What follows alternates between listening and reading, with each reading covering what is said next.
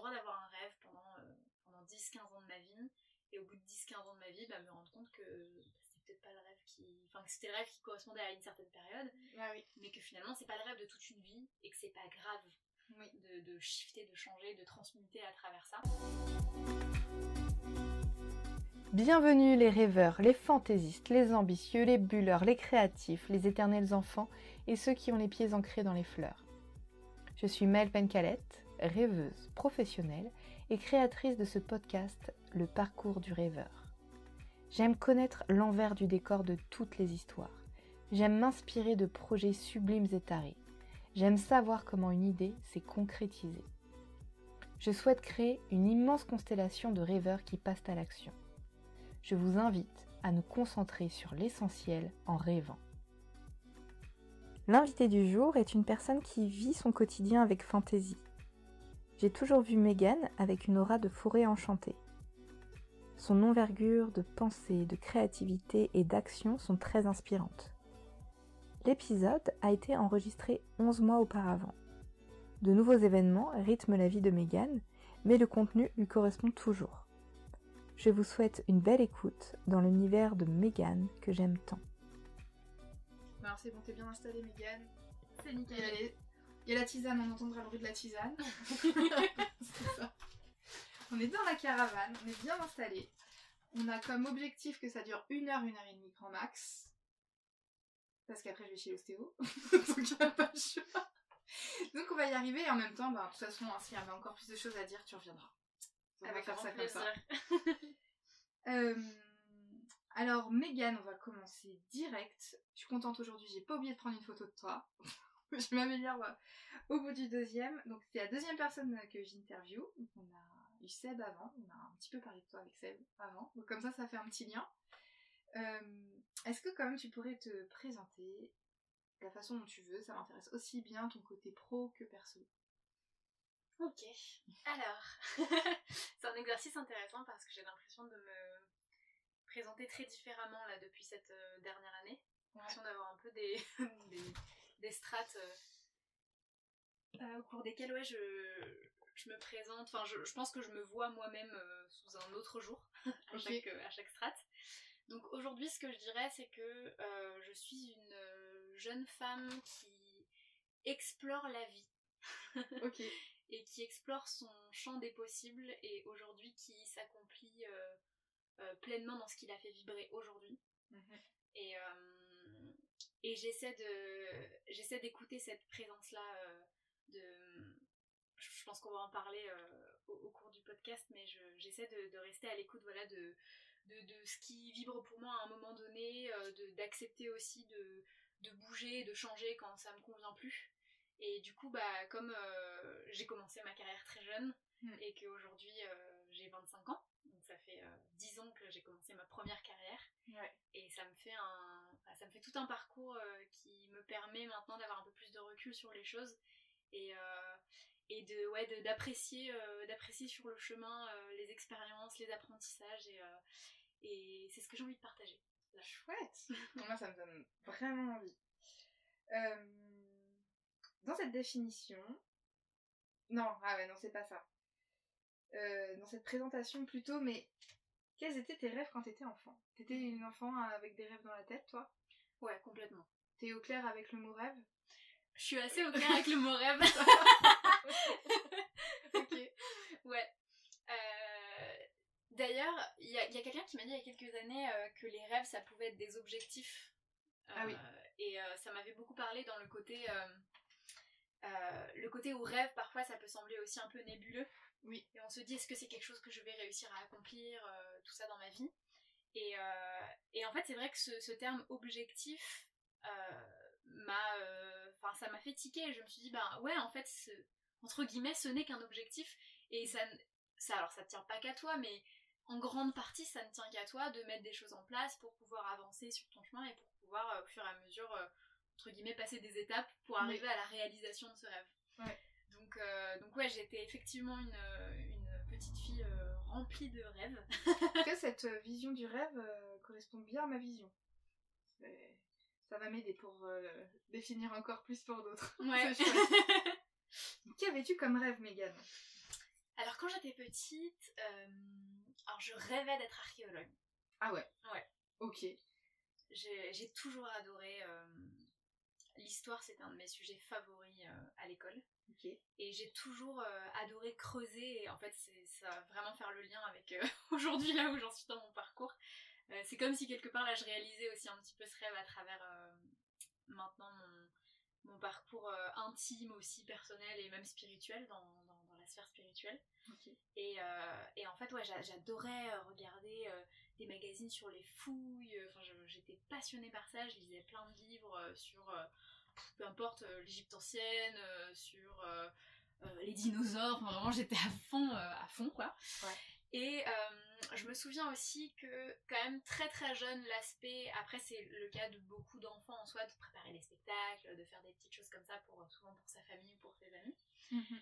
Mais, mais je me rends compte qu'il y avait quand même quelque chose d'assez profond à ce niveau-là, notamment quand j'étais en primaire, les dernières années de primaire, on avait un, un quatuor avec mes copines.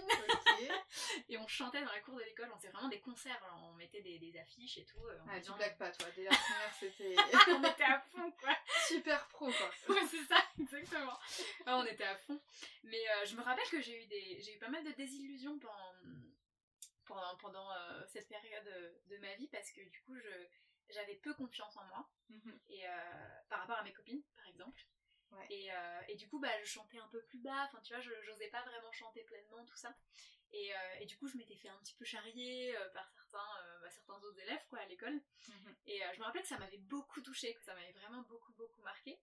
Et, et que, en fait, quand j'ai commencé ma carrière artistique, donc à 15 ans, je me suis dit, haha, c'est le revers de la médaille. Finalement, celle qui en fait son travail, c'est moi. challenge, quoi. Ouais, c'est un peu le challenge. Donc euh, ouais, donc il y a eu ce côté de, voilà, de la scène euh, quand même très jeune qui, qui était quelque chose d'assez important pour moi. Et le troisième, euh, je sais pas si c'était un rêve ça pour le coup, mais en tout cas c'était... Je, je me souviens d'un épisode où en fait tout d'un coup j'ai eu l'impression qu'il y avait quelque chose qui se, qui se dévoilait à moi. C'est une fois je suis allée voir mon médecin généraliste mhm. et je lui ai posé plein plein plein de questions. J'étais au collège je crois. Euh, et, en fait, il a vraiment pris le temps de se poser, il a pris le temps de me répondre. Et on était dans un euh, dans son cabinet, en fait, il avait des vieux livres de médecine, euh, c'était hyper une ambiance très vintage en fait de, ce monde-là. D'accord. il avait une vieille une vieille malle de, docteur là-bas, enfin derrière lui, tout ça avec tous ses diplômes. Et, et, en fait, quand je suis sortie de cette consultation, il m'avait donné tellement d'informations hyper intéressantes qui m'avaient beaucoup nourrie.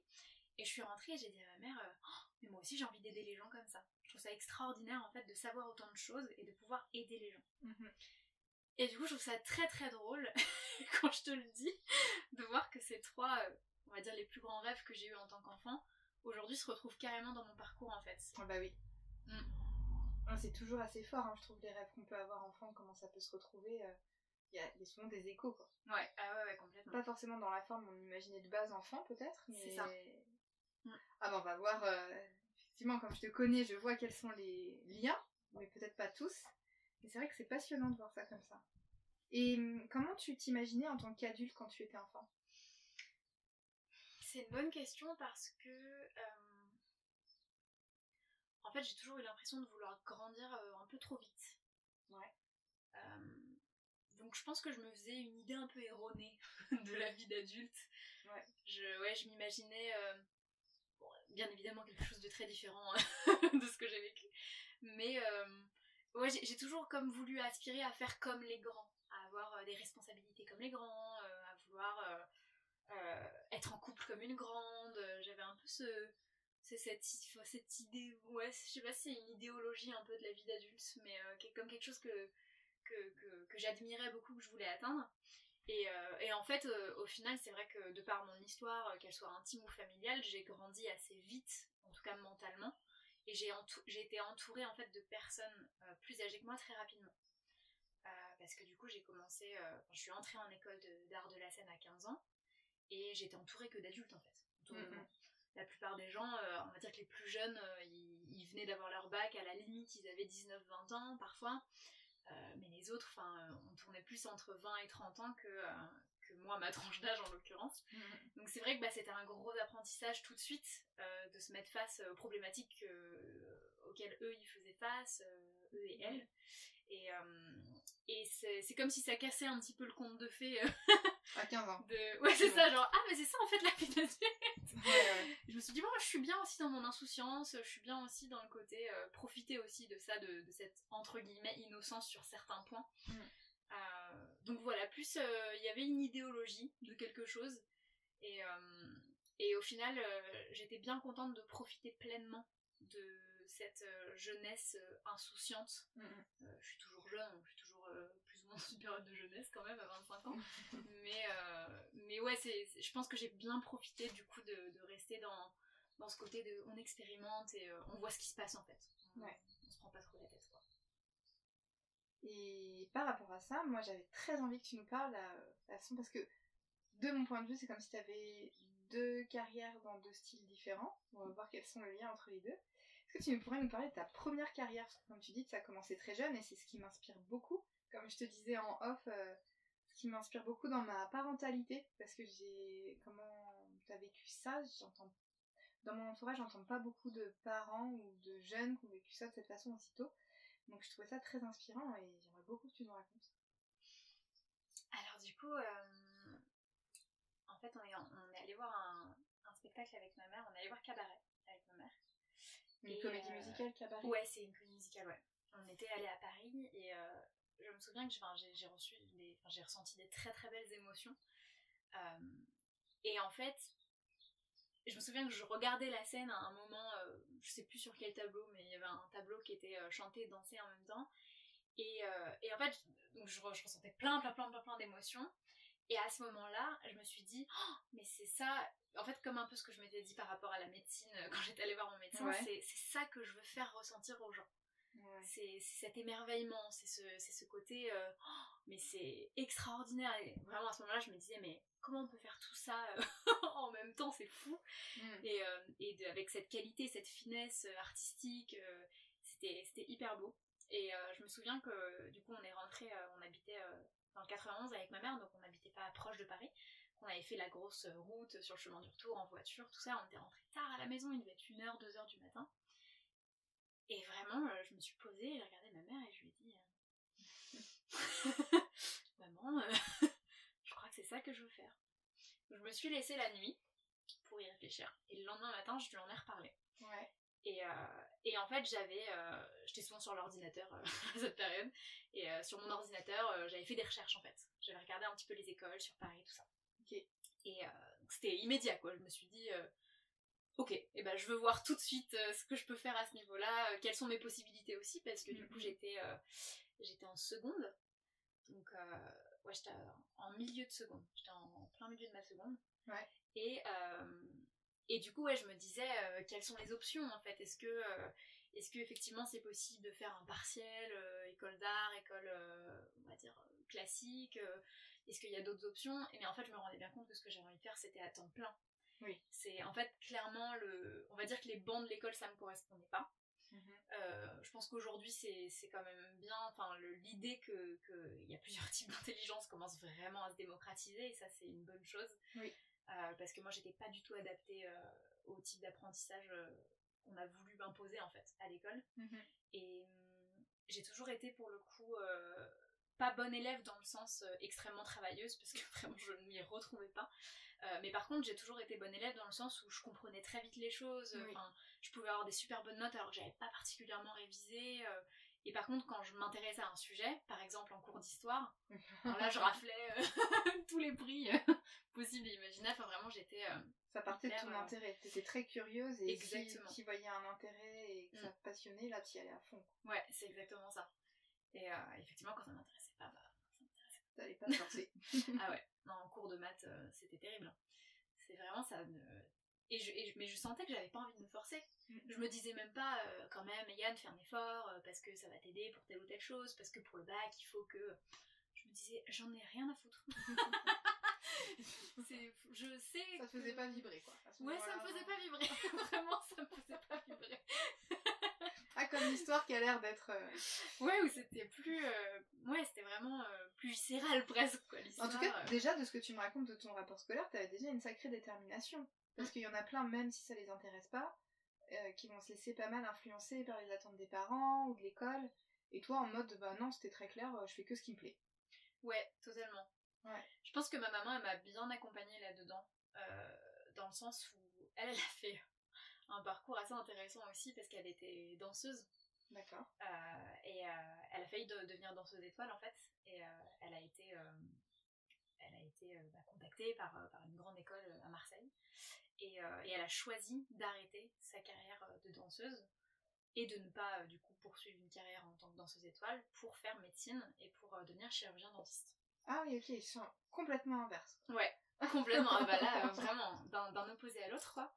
Et, euh, et du coup, en fait, je pense que ma mère, elle a toujours été consciente euh, un peu de ce dont je parlais tout à l'heure, du côté, euh, en fait, c'est ok de changer, de changer de rêve, en fait. c'est un peu Mm. ça, finalement. J'ai le droit d'avoir un rêve pendant, pendant 10-15 ans de ma vie, et au bout de 10-15 ans de ma vie, bah, me rendre compte que bah, c'était peut-être pas le rêve qui... Enfin, que c'était le rêve qui correspondait à une certaine période, Ah oui. mais que finalement, c'est pas le rêve de toute une vie, et que c'est pas grave Oui. de, de shifter, de changer, de transmuter à travers ça. Mm. Et, euh, et donc elle m'a beaucoup accompagnée là-dedans et c'est vrai qu'elle elle a jamais, euh, en tout cas j'ai l'impression, euh, moi, de ce que je ressens de mon point de vue, elle a jamais essayé de calquer des choses sur moi, elle a jamais essayé de me forcer à faire quoi que ce soit. Mm. Et elle m'a toujours beaucoup suivie, beaucoup soutenue. Mm. Donc c'est vrai que quand là je lui ai dit, bah école d'art, euh, on y va quoi, on y va, on va, la- on va rencontrer la directrice, elle m'a... elle Ah, m'a mais oui, en plus, elle était déjà dans ce. Elle a, elle a- elle a baigné dans ce milieu artistique, donc il y avait même pas à la convaincre. C'est un peu ça, ouais. Mm. Ah, c'est génial. Ouais. Mm. Puis je pense qu'elle y voyait une évidence aussi. Il y avait quelque chose. euh, En fait, c'est logique. C'est presque logique que je lui demande ça. Et du coup, elle se disait bon, on y va quoi, on suit le truc. Euh. pas, je l'ai pas envoyé à cabaret par hasard, quand même. hein. Ah, c'est un subterfuge en fait depuis le départ. Petite blagounette, je ne sais pas, mais. euh, non, mais c'est juste, elle t'a partagé sa passion, je suppose. Ouais. Si elle aimait bien la danse, elle t'amène, et puis toi, ça t'a fait vibrer à un moment, ça aurait pu t'arriver plus tôt aussi. Ouais, Tu vois, c'était avec ce spectacle à ce moment-là. Ouais. Ah ouais, complètement. Et puis, euh, ouais, donc elle m'a accompagnée, elle m'a accompagnée euh, dans cette école. On a rencontré la directrice qui, du coup, au départ était très surprise d'avoir une jeune fille de 15 ans. Ouais. Et qui. En fait, on va dire qu'elle m'a acceptée par ma motivation, mais c'est vrai que de base, elle, elle s'était pas du tout dit euh, je vais accepter des personnes mineures dans mon école. Parce que c'est une formation professionnelle et que du coup, c'est vrai que quand. Enfin, sans faire euh, de généralité parce que je déteste ça, mais, euh, mais on va dire qu'à l'adolescence, c'est vrai qu'on peut parfois euh, avoir une idée et très, très vite passer à la prochaine sans vraiment être très sérieux dans sa démarche. Et, et on va dire, je pense qu'elle avait des craintes à ce propos-là, de dire oui, mais si tu rentres dans une formation pro, il va falloir y aller quoi. C'est vraiment, euh, va falloir être motivé, il va falloir travailler aussi à la maison, en dehors des cours pour apprendre tes textes, pour tout ça. Et euh, je pense qu'elle a vu que ça, voilà, que ça résonnait pleinement pour moi et que j'étais pas là pour rien. Donc elle m'a, euh, elle m'a acceptée dans la formation. Et en fait, très très, enfin ça s'est fait assez vite. J'ai fait la transition très vite. Je crois que, je sais pas, ça doit être trois semaines, un mois plus tard. Je, je suis déjà, j'étais déjà. euh, T'as pas fini l'année scolaire euh, Non, je suis partie en plein milieu d'année scolaire. Oh, oh, t'as pu suivre ton. ta pulsion, quoi, ton Ouais. envie, ton élan. C'est ça. Et direct, action-réaction. c'est ça. Mais j'ai tendance à être comme ça pour, euh, pour beaucoup de choses. Généralement, quand j'ai un truc, je fais allez, on y va et je Pourquoi fonce. attendre? C'est ça C'est. Ah Génial Puis en plus, ta mère qui te, qui te soutenait à fond. Mm. Ah, c'est formidable. Précieux, quoi. Ah bah je ouais. pense. Ouais, ouais. Pour, euh, pour C'est sûr. Mm. Ah, c'est génial. Et en même temps, c'était précieux, ta mère t'a soutenu et puis t'en as fait vraiment quelque chose. Ouais, bah ouais, carrément. Ouais. C'est-à-dire que t'avais un, un bon, une bonne base, on va dire, Mm. de soutien, d'écoute, d'élan, de possibilités. Et toi, après, t'as construit euh, à ta façon euh, Mm. ton rêve, quoi. Ouais. Et comment ça s'est passé? Donc, euh, combien de temps cette école? Alors l'école c'était sur trois ans. Ouais. Euh, moi après, à la fin de cette école, quand j'ai eu mon diplôme, j'ai continué à me former dans d'autres formations qui n'étaient pas aussi longues, mais euh, j'ai continué quand même à me former pendant bien euh, cinq ans en continu. Avec après des formations voilà, qui étaient moins importantes dans le temps euh, horaire de présence, Mhm. mais, euh, mais qui étaient en soi tout aussi intéressantes et prenantes et euh, qui m'ont apporté plein de, de beaux outils. Et du coup, moi j'ai vraiment commencé à travailler à hum, 19 ans. Ouais. Euh, parce que donc j'avais déjà commencé quelques contrats pendant que j'étais à l'école Mais du coup, il y avait une sorte de système avec l'école. je dis pas que c'est le meilleur système, mais voilà, il y avait un arrangement, on va dire, entre l'école et les, et les producteurs. Donc on n'était pas forcément payé pour notre travail, parce qu'on était encore en formation, mais ça nous permettait de nous roder, et de, voilà, de faire euh, un peu d'expérience. Et en fait, à 18 ans, je suis partie vivre à Londres pendant 6 mois, euh, parce que j'avais besoin de changer d'air, j'avais besoin de voir autre chose. Et, euh, et Londres, pour le coup, c'était une destination. Toute seule bah, ouais, toute seule. Non, mais toi, t'es. Quel âge a ton âme? Je sais pas. Oh, si tu Oh là savais. là là là. Très bien. Ouais, je suis partie toute seule. Je suis à l'arrière. Bah, tout à l'heure, je parlais d'aventure, c'est vraiment ça. hein. Je suis partie à l'aventure totale, euh, à l'exploration. euh. Ah bah ouais, exploratrice. euh. Ouais. Ah ouais. Waouh. Puissant, hein Très bien. Et ouais, quand je, bah, c'est quand je suis rentrée en France, du coup, je suis pas restée trop longtemps, après pour des raisons personnelles, mais j'aurais pu rester plus longtemps, je pense. Mais, mais quand je suis, ouais, quand je suis rentrée, j'ai eu, j'ai eu mes premières auditions vraiment en tant que là professionnelle, où je me sentais un peu plus, euh, même si au début, bien évidemment, j'avais quand même très peu confiance en moi, euh, j'avais quand même un peu plus d'assises que euh, quand j'étais à l'école, et du coup, enfin, j'étais encore dans un entre-deux, tout ça. Et j'ai eu mon premier contrat pro. où, où j'ai commencé en tournée et après à Paris et c'était un super spectacle où d'ailleurs je jouais une archéologue donc ça me fait rire l'écho par rapport à mes rêves d'enfant C'était quoi comme type de spectacle? C'était comédie musicale ou? Ouais c'était comédie musicale familiale Ok. donc euh, pour les enfants euh, un peu barrés euh, c'était un, rôle assez marrant euh, tu vois à faire très fun et c'était cool ouais c'était une belle plongée dans on va dire dans, dans les premiers pas vraiment du monde du travail artistique Mm. et c'était super chouette de faire entre guillemets de faire ses armes là-dessus Mais c'est-à-dire 15 ans, révélation, Mhm. tu sais que tu veux faire ça. Là, tu commences à 19 ans. Pendant ces 4 années, c'était toujours très très clair que c'était ça que tu voulais faire. Ouais, ouais, c'était hyper clair. En fait, finalement, ça a basculé euh, assez récemment. Après, je pense que forcément, c'est une. euh, c'est- plusieurs événements qui se sont accumulés et qui ont fait qu'au bout d'un moment, ça m'a fait euh, me rendre compte que là où aujourd'hui, en tout cas, je ressens ma place, elle était ailleurs. Euh, mais à ce moment-là, ouais, non, c'était vraiment mes ambitions, mes aspirations, elles étaient clairement pour la scène. Euh, J'avais pas mal d'aspirations aussi au niveau du cinéma. Au finalement, je- ça pour le coup, je les ai jamais trop concrétisées. Ouais. Mais euh, bon, c'est pas une, porte que je me ferme aujourd'hui. Je sais que si c'est une occasion, pourquoi pas. Mais c'est vrai que sur scène, j'ai trouvé euh, quelque chose dans le théâtre vivant, en fait, dans l'art vivant, euh, de, de super enrichissant et le, que ce soit le partage avec le public ou euh, le fait de, de défendre aussi bah, des sujets qui m'importaient, euh, de, de mettre un peu aussi de, de, de ce que je suis dans certains rôles, dans la construction d'un personnage, etc. Et, euh, et ouais, c'est c'est quelque chose dans lequel je me suis en fait finalement beaucoup épanouie pendant, pendant ces quelques années. Et, euh, et en fait, la transition euh, à ce que je fais aujourd'hui, je vais le dire du coup pour ceux Bah, qui vas-y, le savent, pour ceux qui ne savent pas. Euh, donc en fait, aujourd'hui, j'accompagne les femmes dans, dans la compréhension de leur santé et de leur vitalité intime et gynécologique. Me direz quel est le rapport? Ben, ton rêve avec le médecin. Voilà. Mais vous allez voir, ça se recoupe. Vraiment. Euh, en fait, bah, ce qui s'est passé, c'est que je pense que c'est pas un hasard aussi hein, qu'on fasse euh, cet épisode ensemble aujourd'hui parce que tu as été quand même le, le, le premier, euh, la première graine plantée sur ce chemin-là. ah Euh. oui, oui, c'est vrai. Je vois de quoi tu veux parler. Ouais. Et euh, bah oui, parce qu'en fait, c'est toi qui m'as initié à la contraception naturelle. En fait, c'est toi qui m'a, qui a juste planté en fait en moi cette idée de c'est possible d'avoir une autre contraception que celle que tu connais ou celle qu'on t'énonce le plus fréquemment. Ouais. Et, euh, et ça, cette graine que tu as plantée en moi, ça a vraiment été le terreau pour euh, ce que je fais aujourd'hui, Hmm. véritablement.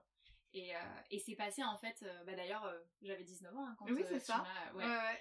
Et du coup, bah, c'était au tout début de ma carrière artistique, donc c'est marrant de voir les échos qui se Oui, font. oui. Et, et en fait, à côté de ça, du coup, à côté de ma carrière artistique, effectivement, j'avais toute cette redécouverte de mon corps, de ma cyclicité, qui m'a permis au fur et à mesure de m'intéresser de plus en plus en profondeur à la santé de la femme. Mm. Et, et c'était une passion, du coup. C'est devenu vraiment un, un passe-temps à côté de ma carrière. Mm. Et, euh, et j'adorais ça, enfin vraiment, j'adorais ça. Du coup, j'ai ouvert un blog sur ce sujet-là et tout. Enfin, j'étais à fond, enfin, j'adorais. Mais ouais, c'est vrai qu'avec toi, ce que je trouve impressionnant, c'est que je me souviens très bien de notre discussion. On était en train de dîner ensemble et je te dis que moi, je fais ça depuis plusieurs années. Toi, je sens qu'il y a quand même dans l'énergie, genre un truc qui secoue. Waouh, qu'est-ce que tu me racontes? Ça mm. explose des bulles dans mon cerveau là. C'est un peu l'image que j'ai eue. Et après, moi j'ai été bluffée euh, sur ta façon de fonctionner, euh, qui est euh, ok, tel sujet m'intéresse, et alors je vais l'approfondir, mais au max, mm. aller chercher, aller voir tel expert, tel spécialiste, aller me former dans un truc très précis. je me suis dit, oh. et moi-même, je pensais pas que par rapport à ce sujet, on pouvait aller aussi loin. Mm. Tu vois Du coup, ça s'est inversé. Je t'ai donné une petite graine sans m'en rendre compte. et toi, t'en as semé plein d'autres. Et donc, mm. c'est vraiment génial, mais c'est vrai que c'est euh, c'est assez passionnant de, de, voir comment chaque personne peut s'approprier un sujet à sa façon. Ouais. Et avec son, sa, sa ouais, ta sensibilité. Euh, ouais. ouais. ouais, complètement. Complètement. Mais c'est vraiment ça. Hein. C'est tu m'as donné entre guillemets tu vois des outils avec lesquels euh, je vais pouvoir faire mes, petits trous un peu partout creuser un peu dans, dans différentes directions c'est ça.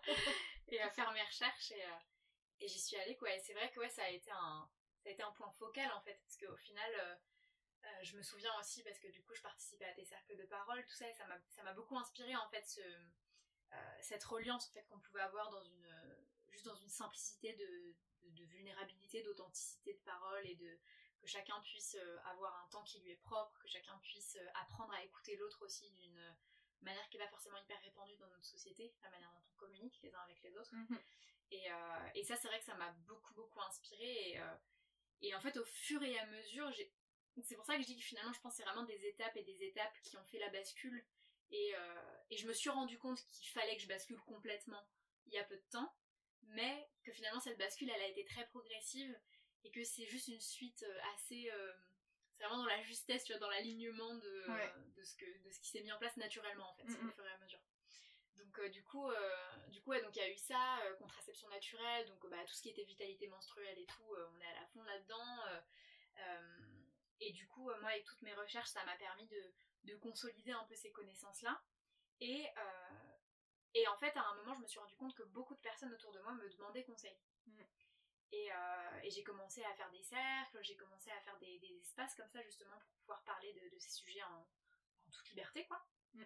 Euh, et, en fait, quand on m'a demandé conseil, je me suis dit, bah en fait, moi ce que je peux faire, c'est vous partager mon expérience personnelle, mais je peux pas vous aider vous, parce qu'en soi, euh, euh, enfin, je suis pas spécialisée, tu vois, c'est pas mon métier, je peux pas, j'ai besoin de connaître votre terrain à vous, enfin, j'ai besoin de, connaître votre histoire, etc. Et ça prend trop de constantes en jeu en fait et enfin du coup là c'est pas je peux je suis pas accompagnatrice quoi tout simplement à l'époque c'était pas le cas un nouveau rêve est venu, c'est exactement ça. Mais c'est fou. Et en fait, je pense que c'est vraiment ça. Je pense que c'est le fait que les gens euh, me, me, sollicitent, tu vois, quelque part, qui, euh, qui m'a fait me dire euh, c'est vrai qu'en fait, j'aime bien partager là-dessus, j'aime bien. Mm. Tu vois, j'aimais bien pour moi, mais en fait, j'aimais bien aussi pour les autres, au final. Et, et du coup, bah, je me suis dit, bah, je vais me former à ce moment-là.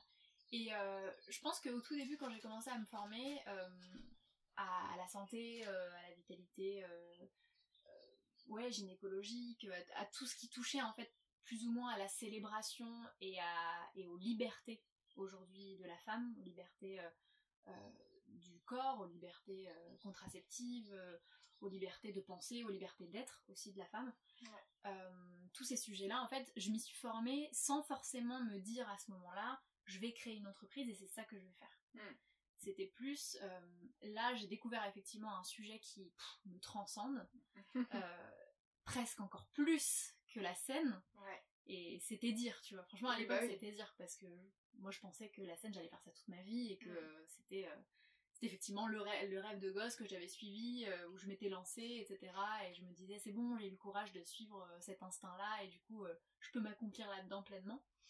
Et, et en fait, non. et c'est pas grave. et, euh, et, du coup, ce nouveau rêve est né. Et au fur et à mesure de ma formation, enfin à la fin de, de ma grosse formation en, en écologie holistique avec le, le, jeu de mots qui se faisait euh, avec euh, Marie-Pénélope Pérez, euh, qui a été euh, bah, d'ailleurs une grande figure aussi sur mon parcours, parce que j'ai découvert ses, ses ouvrages euh, avant tout ça, enfin vraiment c'était au tout début de mon exploration, j'ai découvert son livre avec Sarah Maria Leblanc, tout ça. Et, et du coup, bah là, de la rencontrer, de me former avec elle, enfin, c'était un bonheur parce que c'était là, c'était vraiment un accomplissement, effectivement. C'était le côté, je boucle une boucle aussi de mon exploration, je, je vais vraiment au bout des choses et c'est très chouette. Et, euh, et c'est à la fin, ouais, c'est voilà, c'est à la fin de toutes mes formations où je me suis dit, mais j'ai envie d'en faire un métier en fait. Et, et aussi parce que c'est un métier qui n'existe pas. C'est vrai. Parce qu'il y en a, je veux dire, des... il y a des naturopathes qui sont spécialisés euh, dans la santé intime, euh, euh, dans les problèmes hormonodépendants, tout ça. euh, Il y en a, hein, t'as des sophrologues aussi qui sont spécialisés dans, dans ces sujets-là. T'as plusieurs disciplines comme ça qui travaillent à propension de la sphère gynécologique. Mais quelqu'un qui se fait le rôle en fait d'avoir un accompagnement complémentaire à un suivi gynécologique euh, et qui fait en fait finalement le travail euh, que le gynécologue n'a pas le temps de faire. C'est-à-dire t'expliquer comment ton corps fonctionne, t'expliquer comment est-ce que tu peux préserver ton bien-être tout au long de ta vie à différentes strates de vie, parce que on en passe des étapes, mine de rien, dans une vie de femme. Et, euh, et, te, et aussi pacifier ce rapport, parce que pour beaucoup beaucoup de raisons différentes, on peut avoir besoin de pacifier son rapport à son corps, son rapport à son utérus, à son intimité, à son vagin, peu importe. hein. Bah oui, oui. Mais du coup, euh, effectivement, ça c'est des choses que les gynécologues n'ont pas toujours le temps de faire. Ils n'ont pas toujours non plus l'envie de le faire, malheureusement, pour certains praticiens. Et du coup, ouais, quelqu'un qui, qui te permette en fait de pouvoir parler en toute confiance, euh, qui soit pas un psy, euh, qui soit pas. Enfin, tu vois, c'est. Oui. En fait, finalement, c'est précieux. Et moi, je me suis rendu compte que ça, ça n'existait pas. Bah oui. Et je me suis dit, c'est ça que je veux créer. Bah voilà. Nouvelle créativité à fond euh, dans ta contribution au monde, quoi. ouais, exactement. Et- C'est c'est beau. Vraiment beau. Et hum, comment comment s'est passé ce, ce... Ça vient se renverser de la tisane. Euh, euh, Ma maladresse légendaire fera partie de ce podcast. euh, moi, j'ai la sensation que si je reviens sur ta carrière artistique, t'as enchaîné pas mal de projets, Mhm. plein de choses. Ton dernier projet, ça a été à Mogador, c'est ça? Ouais. Et qui peut être un des grands rêves quand tu pars en école d'art et. Carrément, bah ouais, c'est un des plus beaux théâtres de Paris. euh. Enfin, c'est une institution, quoi. Oui. Vraiment. Donc là, t'es à Mogador, là où, où c'est un peu foufou, quoi. Quand tu, quand tu te dis, euh, j'ai fait toutes ces années d'études, j'ai réalisé mon rêve, je suis là. Enfin, point de vue accomplissement, là, je pense qu'on est au top du top, quand même. Mhm. Et là, toi, tu te dis, je me lance sur un nouveau rêve. C'est ça? C'est ça. Ça. Ça s'est fait pendant ce projet? Euh, ouais, j'ai commencé à me former pendant ce projet. Et euh, effectivement, ce projet, ça a quand même été. euh, donc, je jouais dans, dans Tom Sawyer à Mogador. En plus, j'avais le rôle principal féminin, donc c'était quand même très chouette à défendre. Euh, effectivement, bah, ça a été une extase quand même hein, de jouer dans ce théâtre, euh, de, de partager cette vie de troupe euh, avec euh, cette concrétisation pour beaucoup d'entre nous. C'était vraiment une concrétisation artistique, ce, ce projet. Et, euh, et en fait, bah, aussi étrangement, après, je sais que sur des, des- des grosses productions, ça peut aussi très très bien se passer humainement, tout ça, et ça peut être super. Nous, ça n'a pas forcément été le cas. Euh, avec la troupe, ça se passait très bien, mais avec l'équipe euh, euh, de production, ça s'est pas très très bien passé. Et, euh, et en fait, si tu veux, j'ai vu aussi un petit peu l'envers du décor. Ouais, T'as vu les limites aussi de ce rêve-là, peut-être, comme quand on va au bout d'un projet, quoi. C'est ça. T'as vu les contours. C'est ça, j'ai vraiment vu les contours. Et en fait, ça m'a quelque part montré que euh, j'allais vers quelque chose qui m'allait plus parce que du coup, ça me faisait monter beaucoup de colère, beaucoup de frustration en moi. Et, euh, et en fait, je devenais quelqu'un que j'avais pas envie de devenir. Mm. J'avais pas envie d'être entourée de personnes euh, qui, euh, qui vont euh, évaluer euh, l'ambition ou. Enfin, au, enfin, au-dessus en fait de, de- des valeurs humaines Ah qu'on oui. peut installer. Et, et du coup, ouais, pour moi, l'enjeu était trop grand et il y a eu un moment où c'était plus en accord en fait avec celle que je suis et celle Mm. que j'étais et celle que j'étais en train de devenir aussi peut-être. Et du coup, je me suis dit, j'ai pas envie de ça, j'ai pas envie d'être en colère comme ça, j'ai pas envie de. de voilà, de, de, de devenir cette entité là, cette petite boule de frustration, euh, euh, parce que je me sens pas, voilà, entourée par. Je me sentais pas portée en fait par quelque chose de sain pour moi en tout cas. Et, euh, et donc j'ai quitté le projet. J'ai quitté le projet. euh, À la fin, En- quand c'était fini, non Ou en cours? Euh, on va dire en cours, va- c'est la fin de Mogador, euh, mais le projet allait continuer en tournée. Mm. Et euh, ça a tourné encore quelques mois à Mogador, mais moi je suis partie avant ça. D'accord. Et en fait, en toute conscience, je me suis dit, euh, ça te fait plus de mal que de bien. T'as fait ce que t'avais à faire. T'as voilà, t'as vibré comme t'avais envie de vibrer sur cette scène euh, avec tes partenaires euh, en défendant ce rôle, ce spectacle. Maintenant, c'est fini, c'est terminé. Et du coup, en fait, c'était une très belle décision parce que quelques mois plus tard, j'ai été contactée par un, par un, un directeur musical américain qui s'appelle David Levy, qui m'a pris sur son projet, qui était un plus petit projet, euh, mais qui était un projet artistiquement juste extraordinaire, euh, où on jouait pas du tout à Paris, on jouait à Lectoure dans le sud de la France, mais euh, c'était une résidence pendant un mois, on était en immersion totale, avec, avec une équipe là pour le coup de production artistique, avec la troupe qui était juste merveilleuse. Et euh, ça m'a permis un peu de pacifier ce que Ouais, j'avais vécu. Et ça a été une belle clôture, entre guillemets, parce que Mm. ça a été euh, mon dernier plus ou moins contrat professionnel. Là. Bon, après, il y a eu le, le Covid et euh, malheureusement, là, depuis, depuis deux ans, au niveau de la scène, pour qui que ce soit, c'est pas, pas la grande joie. Mais, mais pour moi, en tout cas, sur mon parcours, ouais, ça a été une clôture un peu de, de ça, de, de ma vie artistique, en fait. Professionnellement Ouais, parlant.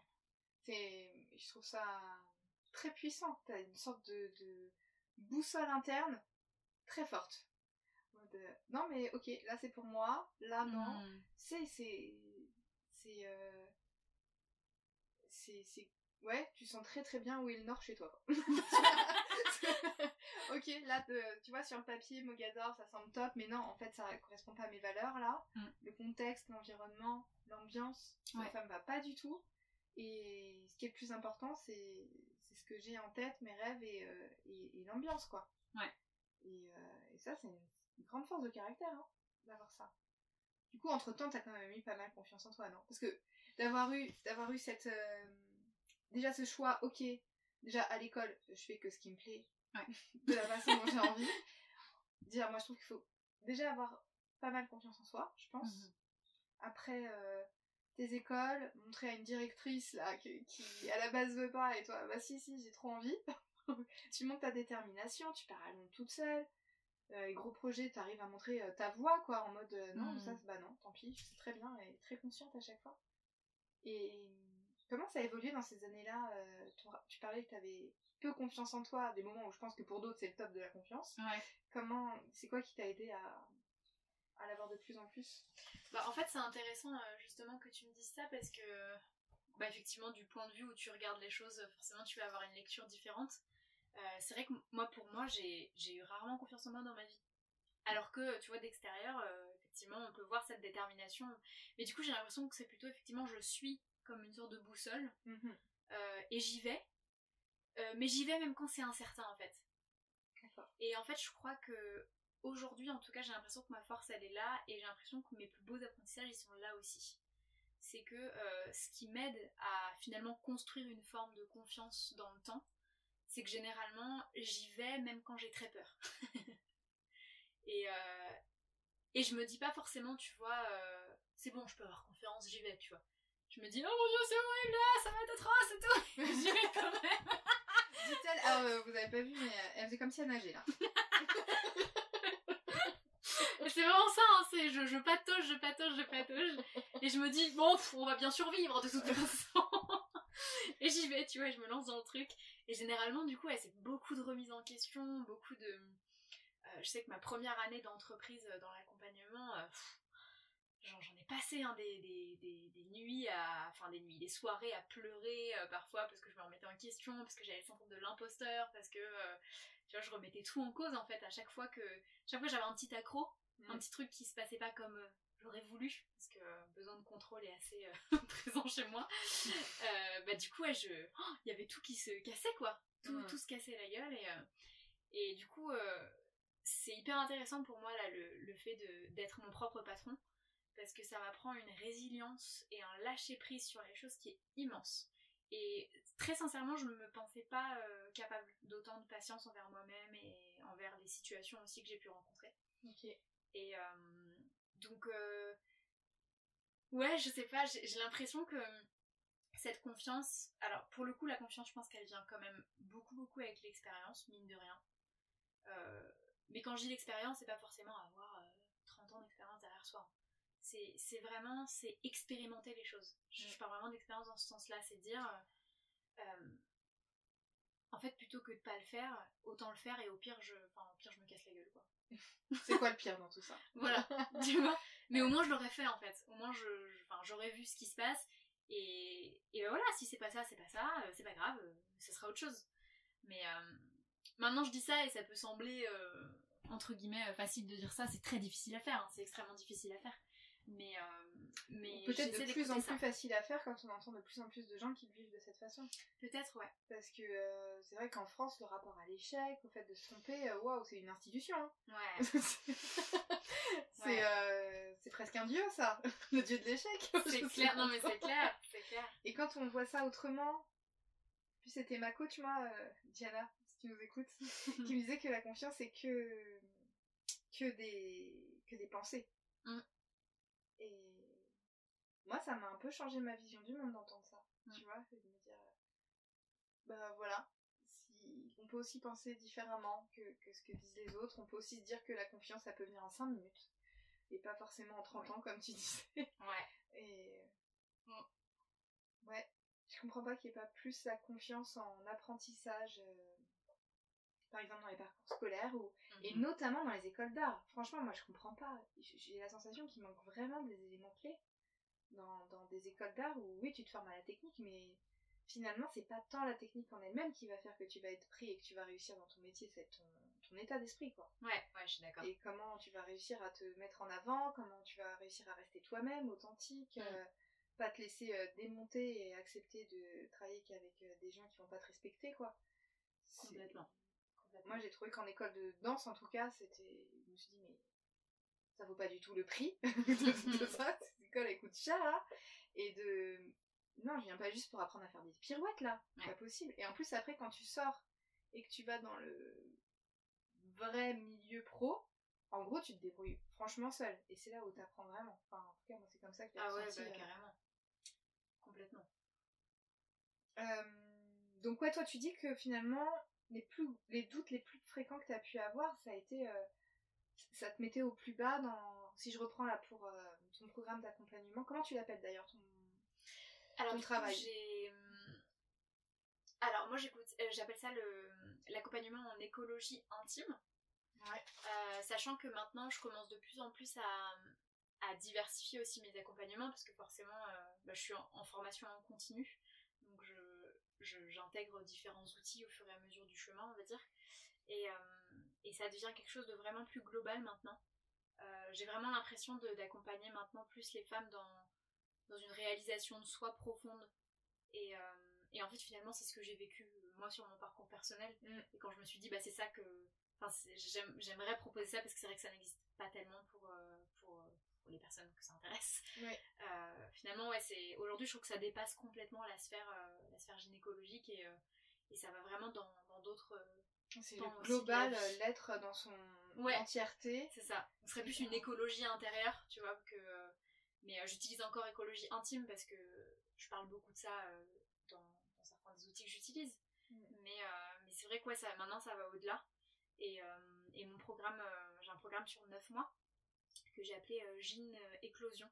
Alors, euh, je, ne porte pas entièrement le crédit de, ce jeu de mots, c'est une, une amie qui me l'a soufflé. Mais j'ai trouvé ça très beau et très parlant en fait. Le côté ah bah d'éclore à travers voilà, son, aussi sa propre lecture de, de sa vie intime et, et finalement qu'est-ce que la vie intime? On a tous et toutes des, des définitions différentes.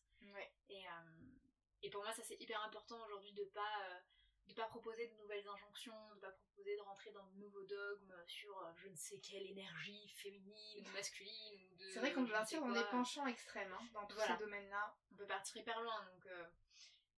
Euh, voilà, je, pense qu'il y, a des, il y a toujours proportion gardée, euh, faut, faut, connaître bien son sujet quand même quand on s'exprime sur ce genre de choses et, et pas faire des raccourcis quelque part qui n'ont pas de raison d'être. Mm. Et je pense que les mots nous enferment autant qu'ils nous libèrent. Donc mm. c'est important aujourd'hui de, de, réinventer notre langage aussi. Et, voilà, moi j'aime pas trop aller dans la binarité. Je, je pense qu'on est des êtres multidimensionnels et multiples et que ça ne sert à rien d'être dans quelque chose de très. Ouais. c'est mon avis, hein, mais. T'as dû pas mal travailler sur ta légitimité. Le fait de créer ton programme d'un métier qui n'existe pas. et pourtant, on peut voir hein, les. Comment on dit Comment on dit Non, j'ai pas le mot. Ça porte ses fruits. Enfin, t'as pu voir que ça marchait bien. Mm. Euh, et je me dis que, ouais, faut. T'as dû bien travailler sur ton état d'esprit, je pense. Ouais. Pour pouvoir mener ce projet aussi bien. Alors, déjà, d'être à son compte, déjà, c'est tout un c'est clair. Euh, et d'inventer ta, ton propre métier. Moi, ça me fascine. Hein. Moi, j'adore hein, quand les gens inventent leur vie sur mesure, euh, leur travail à la carte, quoi, selon la vie que tu as envie d'avoir. Moi, je, trouve ça génial. Hmm. Qu'est-ce qui, qui a pu t'aider, toi, dans ça? Hmm.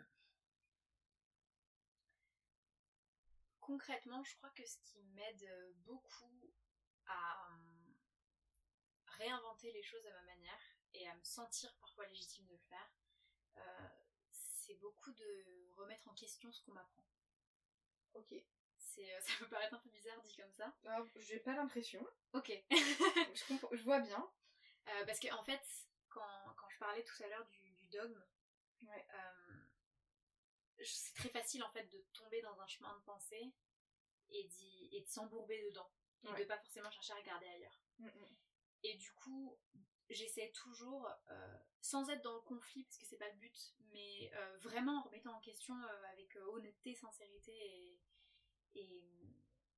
et, présence en fait euh, au sujet que je vais étudier, euh, dans quelle mesure ce qu'on m'apprend euh, c'est une réalité fondamentale depuis la nuit des temps, dans quelle mesure est-ce que c'est une construction sociale, dans quelle mesure est-ce que c'est une construction identitaire, enfin voilà, dans quelle mesure en fait est-ce que je peux casser un peu les codes de ces choses-là. Et du coup, je pense que là où moi je trouve une légitimité là-dedans, c'est que je me dis en fait ça c'est trop important. Mmh. Et je crois que ça va tellement au-delà de moi et je crois que c'est comme ça aussi que je me donne de la légitimité. C'est que ça passe par moi, bien évidemment, parce que c'est ce que je suis et que parce que c'est ce qui. C'est à, à, moi que ça plaît aussi, je veux dire, de faire ça. Euh, donc, bien évidemment, je, je veux pas du tout euh, partir dans un discours en disant que euh, c'est totalement en dehors de moi. Grand, voilà, genre, c'est pas non plus ça, hein, vraiment pas. Je suis un canal, voilà.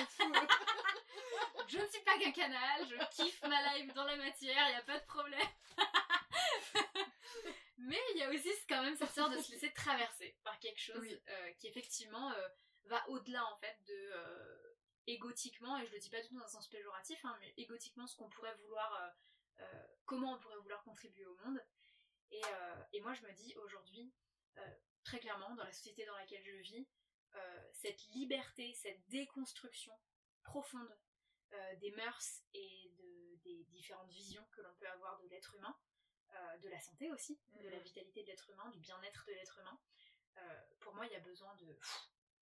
Il y a vraiment une réinvention à faire qui est totale. Ah, ça me fascine. Moi, tu sais, tu te souviens, au début du podcast, je voulais l'appeler euh, Construire, déconstruire, reconstruire. Donc là, quand tu me dis ça, moi, je suis Mais c'est vraiment. Est-ce que, en fait, j'ai vraiment choisi le bon nom de podcast bah, en fait, quand je t'entends parler, moi j'ai la sensation que, que tu as complètement trouvé euh, ta place et ta contribution au monde, quoi. Mm. En tout cas, comme tu as dit depuis le début, pour cette phase de ta vie, parce que peut-être que tu en auras d'autres, hein, tu verras, mais euh, j'arrive pas à, enfin, j'arrive pas à m'empêcher de faire un lien entre ta première carrière et maintenant. Et, mm. et je me dis, euh, que je vois tout ce que le côté, de mon point de vue, hein, tu, diras toi comment ça se passe, mais de mon point de vue, j'ai la sensation qu'il y a plein de choses qui t'ont aidé de toute cette carrière artistique. Parce que, franchement, pour se lancer en tant qu'entrepreneur, faut quand même de l'affirmation, de la détermination, chose qu'on peut retrouver dans le monde du spectacle. Oui. Euh, faut quand même savoir se vendre, parler de mhm. soi, euh, se sentir à l'aise face à quelqu'un. Euh, d'être en podcast comme ça ou d'être toi t'as fait pas mal de live sur Insta. Euh, savoir communiquer sur son travail sur les réseaux sociaux tout ça je me dis mais t'as une formation excellente pour dans le, domaine artistique. c'est vrai hein. C'est bah effectivement moi aussi je vois le lien là-dedans et, et, comment finalement en fait ma première carrière m'a préparée à la seconde. Oui. Et puis aussi je pense que comme t'étais sur scène t'étais face au public et t'as certainement dû être face à des retours parce que t'es grave jugé quand, quand t'es Oui, euh, sur sûr. scène ou dans les auditions ou autres. Et là, je suis persuadée que si t'as des gens en face qui sont avec des commentaires pas super sympathiques à recevoir, j'ai la sensation que tu peux être plutôt euh, outillé pour, euh, pour les vivre avec le plus de sérénité possible. quoi. Ouais. Ouais, ouais.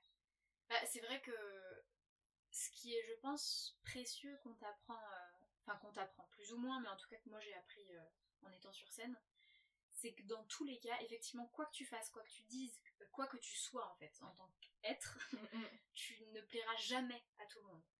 Ce que tu vas faire, ce que tu vas dire, ce que tu vas euh, dégager, ça plaira jamais à tout le monde. Mm. Et c'est pas le but en fait. C'est vraiment pas le but. C'est encore une fois, chacun a sa sensibilité, euh, chacun euh, va vibrer ou pas avec ce que tu es, et c'est pas grave non plus. Ouais. Et, euh, et quelque part, je pense que c'est ça aussi qui enlève parfois une pression, ou parfois, euh, en tout cas, je sais que dans l'accompagnement, euh, parfois moi j'ai pu, pu avoir la sensation de dire euh, que je voulais aider un peu tout le monde, Mm. et du coup, et du coup dire il faut absolument que je rende ça très accessible à chacun, chacune qui pourrait se sentir concerné par le sujet. Mais au final, c'est important aussi de savoir déterminer, je crois, enfin ouais, vers qui tu veux communiquer aussi. Mm. Parce que voilà, il y a des gens effectivement euh, à qui ça va parler euh, tout de suite, avec qui ça, pour qui ça va une- être une démarche euh, très simple, ou pas forcément simple, mais une démarche dans laquelle ils vont vraiment s'investir. Euh, où tu sens voilà, qu'il y a quelque chose en eux qui, où c'est, c'est, une, c'est une étape importante dans leur vie de se lancer dans, dans ce parcours d'accompagnement, dans ce sujet-là, etc. Et pour d'autres où c'est pas du tout le cas, où c'est pas le moment, où, euh, Ouais, oui. ou ça le sera peut-être jamais, ou juste ça les intéresse pas, ils s'en foutent, et c'est très bien comme ça en fait, c'est- Mhm. si c'est leur sensibilité à eux. Mais du coup, effectivement, je trouve que la scène te prépare à ça, à Mhm. faire face au fait que, en fait, dans tous les cas, tu plairas pas à tout le monde, que c'est pas ton but, ton but c'est d'être là pour être au service aussi de quelque chose. Ouais. Euh, bah, à une époque, c'était être au service d'un sujet, d'une pièce, euh, d'une partition. Euh, bah là, aujourd'hui, moi, je suis au service de, de ce que je propose et, euh, et voilà. Et si, si ça plaît pour certains, c'est génial et j'ai des moments de partage qui sont extraordinaires. Il y en a qui le sont un peu moins. Et voilà, c'est pour moi, ça fait partie aussi de, de l'apprentissage global de, de tout ça. On arrive plutôt sur la fin là. J'ai combien de questions à poser là 3-4. Mais c'est des plutôt courtes. Est-ce que tu as quelque chose à rajouter avant que je passe à mes questions? Je pense qu'on est bon. Alors, quels sont tes prochains rêves? Ou un prochain rêve Quand j'ai deux prochains rêves. Ah, j'aimerais, euh, j'aimerais créer une. Les, les deux rêves, ce sera vraiment euh, quelque chose de très collaboratif. Je veux pas le faire toute seule. Euh, mais le premier, j'aimerais euh, créer et participer à la création d'une boutique autour de la santé intime Oh, oh.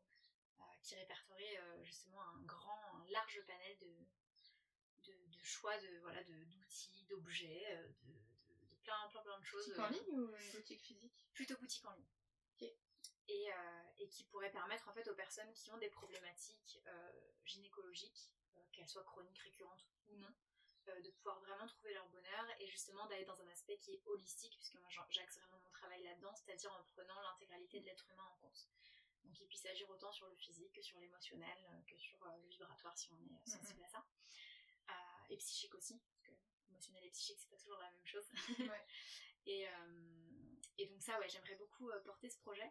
Et la deuxième chose, euh, je crois que... Alors je prendrai rendez-vous avec moi-même hein, dans quelques années pour voir si c'est toujours le cas. Mais J'aime bien cette phrase. dans quelques années, j'aimerais bien ouvrir une école. ok. Une école. euh, Je sais pas encore dans quel domaine. Euh, ça va être euh, dans les mêmes domaines dans lesquels je travaille à présent, mais dans une prise en charge euh, holistique, globale de l'humain, euh, de la santé et de la vitalité de la femme. En tout cas, aujourd'hui, c'est ce qui me fait le plus vibrer. Mhm. Peut-être que demain, ce sera pour tous les êtres sur Terre, mais euh, en tout cas, pour l'instant, c'est c'est autour de la femme et de la santé de la femme. Ok. Wow, bah c'est des gros rêves objectifs euh, assez ambitieux. Ouais, gros palier, quoi. C'est- on voit sur le long terme, on va dire. Génial. Qu'est-ce qui t'inspire? Est-ce que t'as des gens qui t'inspirent? Ou est-ce que tu écoutes des choses, tu regardes? Euh, C'est quoi qui te nourrit?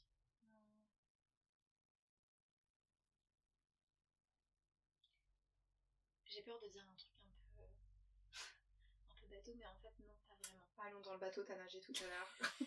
Ok. une blague pourrie là, mais. Allez, on Assume plein le bateau, assume.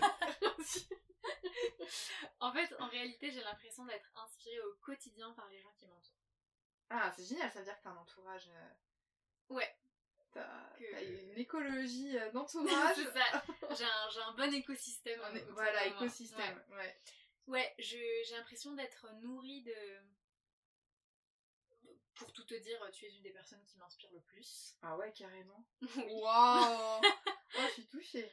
Donc, Vraiment, vraiment. Et. euh, j'ai même des larmes aussi. Non Ok, merci, je, je- j'accueille. Merci. Ouais, c'est vraiment, euh, j'ai l'impression d'avoir des personnes autour de moi et de, de m'être entourée en tout cas de personnes qui, euh, de par euh, leurs actions, de par leur euh, façon de voir le monde, m'inspirent au quotidien, me permettent de défocaliser aussi mon point de vue et euh, d'élargir en fait la manière dont je vois les choses. Et, et, euh, et mine de rien, bah, mon, mon compagnon de vie m'accompagne aussi euh, très bien. Big up à Seb. Big up à Seb. que vous avez entendu justement. Et ouais, ouais, ouais, il, me permet aussi. euh, on, a, on a des esprits qui fonctionnent assez différemment, même si ça se rejoint sur certains points. Mais, euh, mais du coup, il me permet aussi d'avoir un angle de vue souvent euh, qui, qui, m'inspire voilà, beaucoup de sérénité et beaucoup de recul sur les choses. Super. Et tu vois, ta fra- ton inspiration bateau, qui pour moi n'est pas du tout bateau, je pense que c'est pas tout le monde qui, qui peut vivre euh, ça avec son entourage. Et enfin moi je crois vraiment euh, dans mon monde idéal euh, très bisounours que tout le monde pourrait vivre ça. Et, et je crois que c'est du travail hein, d'être entouré de cette façon, euh, sauf énorme chance. Ouais. Et quand tu nais, euh, tu tombes dans une famille, euh, c'est comme ça. Mais c'est pas, c'est pas la majorité, je pense. Mais je crois que c'est du travail et c'est vraiment faisable d'a- d'arriver à ça. Ouais. j'y crois beaucoup, beaucoup. Euh, qui pourrais-tu me recommander? Là, c'est, là, tu me lances un challenge. J'ai envie d'interviewer des personnes qui inspirent, qui ont réalisé des rêves, genre un ou deux, tu vois. Euh, peu importe le domaine. Euh, qui t'aimerais bien écouter dans ce podcast? Hmm. En fait, on en a parlé tout à l'heure, mais j'aimerais beaucoup que tu la rencontres et que tu puisses euh, échanger Ah, avec oui. elle. C'est ma graphiste, Morgane. Ah, trop bien Comme ça, ce sera l'occasion de la rencontrer. Ouais, j'aimerais beaucoup. Morgane qui est graphiste. Mais oh ouais, mais j'ai trop envie. ok, alors Morgane, si jamais je t'ai pas encore contactée, j'aimerais beaucoup que tu dises oui. C'est déposé là. Mais euh, je, vais, je vais tout faire pour, euh, pour que ça puisse se faire. Mm. Génial. Et comment les gens peuvent te suivre? Est-ce que, je sais pas, ce fameux programme Gynéclosion, Mhm. on n'en a pas du tout parlé avant, mais euh, euh, il reprend ou... Ouais, ça va reprendre. Là, je termine avec mon groupe actuel au mois de juin. Ouais. Donc euh, jusqu'à fin juin, on fait le week-end de clôture euh, fin juin. Et du coup, je vais reprendre au mois d'octobre euh, 2021 Ok. pour 9 mois encore. On repart sur 9 mois. Je vais changer un petit peu le format parce que là, bah, malheureusement, avec tout- tous les confinements, tout ça, on a dû faire pas mal à distance pour les événements collectifs. Mm. Là, mon, mon aspiration, on va dire, pour cette euh, seconde édition, c'est de faire vraiment des week-ends immersifs pour les Mm. événements collectifs. Euh, par contre, après, il y a un suivi individuel sur 9 mois euh, qui peut se faire autant en présentiel si c'est euh, à Paris ou en région parisienne que à distance, euh, par Zoom par exemple, ou Skype, enfin, peu importe. Et, et ouais, ça je recommence en octobre. Et je, vais, voilà, je, vais, je vais moduler quelques petites choses bah, par rapport aux apprentissages de cette année, mais je suis hyper satisfaite de ce programme. moi j'ai pu vraiment expérimenter, j'ai pu euh, un peu me faire mes armes quoi, en créant, euh, en créant de- du nouveau contenu et en, en me sentant vraiment portée par un très beau groupe. Mm. Euh, voilà, les, les filles sont ravies, moi aussi, donc euh, je suis très Génial. contente et ouais, j'ai envie là de Ça reprendre. doit être une belle expérience à vivre. Je pense. Ça doit être une énorme expérience de transformation. Mm. Ça, ça être... enfin, c'est comme ça que je l'imagine. Moi, j'ai juste participé au cercle de parole de Megan et j'étais complètement fan. Du coup, j'imagine que pour le reste, euh, ça doit être très très puissant. Et comment ils font les gens s'ils veulent? Ils te suivent sur ton compte Instagram euh, Ouais, toutes les Instagram, je pense que c'est le mieux pour me suivre. Parce que Je mettrai tout en mets, euh, description. Ouais. Mais euh, en mots, les infos. le titre de ton Instagram mon Instagram c'est Enoya Holistique. Ouais. Et ouais, je mets toutes les infos. Après, il y a, sur mon site internet, il y a aussi tout ce qu'il y a autour de mes prestations. Il y a plus de détails. Mm. Pour, parce qu'il y a des suivis individuels aussi en dehors de mon programme qui sont possibles. Il y, a, il y a des cours de yoga aussi de temps en temps. Ouais. dans une certaine structure. Donc, euh, donc ouais, donc euh, ça c'est possible, mais Instagram c'est là où je mets vraiment le plus d'infos. Et moi, hier, euh, bon, ma fille voulait trop entendre Megan chanter. du coup, on allait sur YouTube. On a mis Megan Bonsard. Et si vous voulez régaler vos oreilles, allez-y. Moi, j'adore. Voilà. J'aime beaucoup. Merci beaucoup. Et ben, je pense qu'on va finir sur ça. Et puis, je suis trop fière de nous. On a fait une heure, je crois. Parfait. Euh, et ben, merci pour l'écoute. Merci d'avoir été là. Et, euh, et puis, on va aller euh, récolter de la menthe dans le jardin. Allez, Voilà, on va faire ça. Merci. Avec plaisir. Merci, Megan. Je suis émerveillée à l'idée de savoir que nous avons partagé cette écoute dans des espaces-temps différents. Que vous inspire cette discussion? Comment vivez-vous le rapport à votre carrière? Aimez-vous dérouler le fil d'un sujet jusqu'au bout? Je vous laisse regarder les propositions fascinantes de Megan sur son site internet et Instagram. Et j'ai hâte de vous partager un nouveau parcours du rêveur.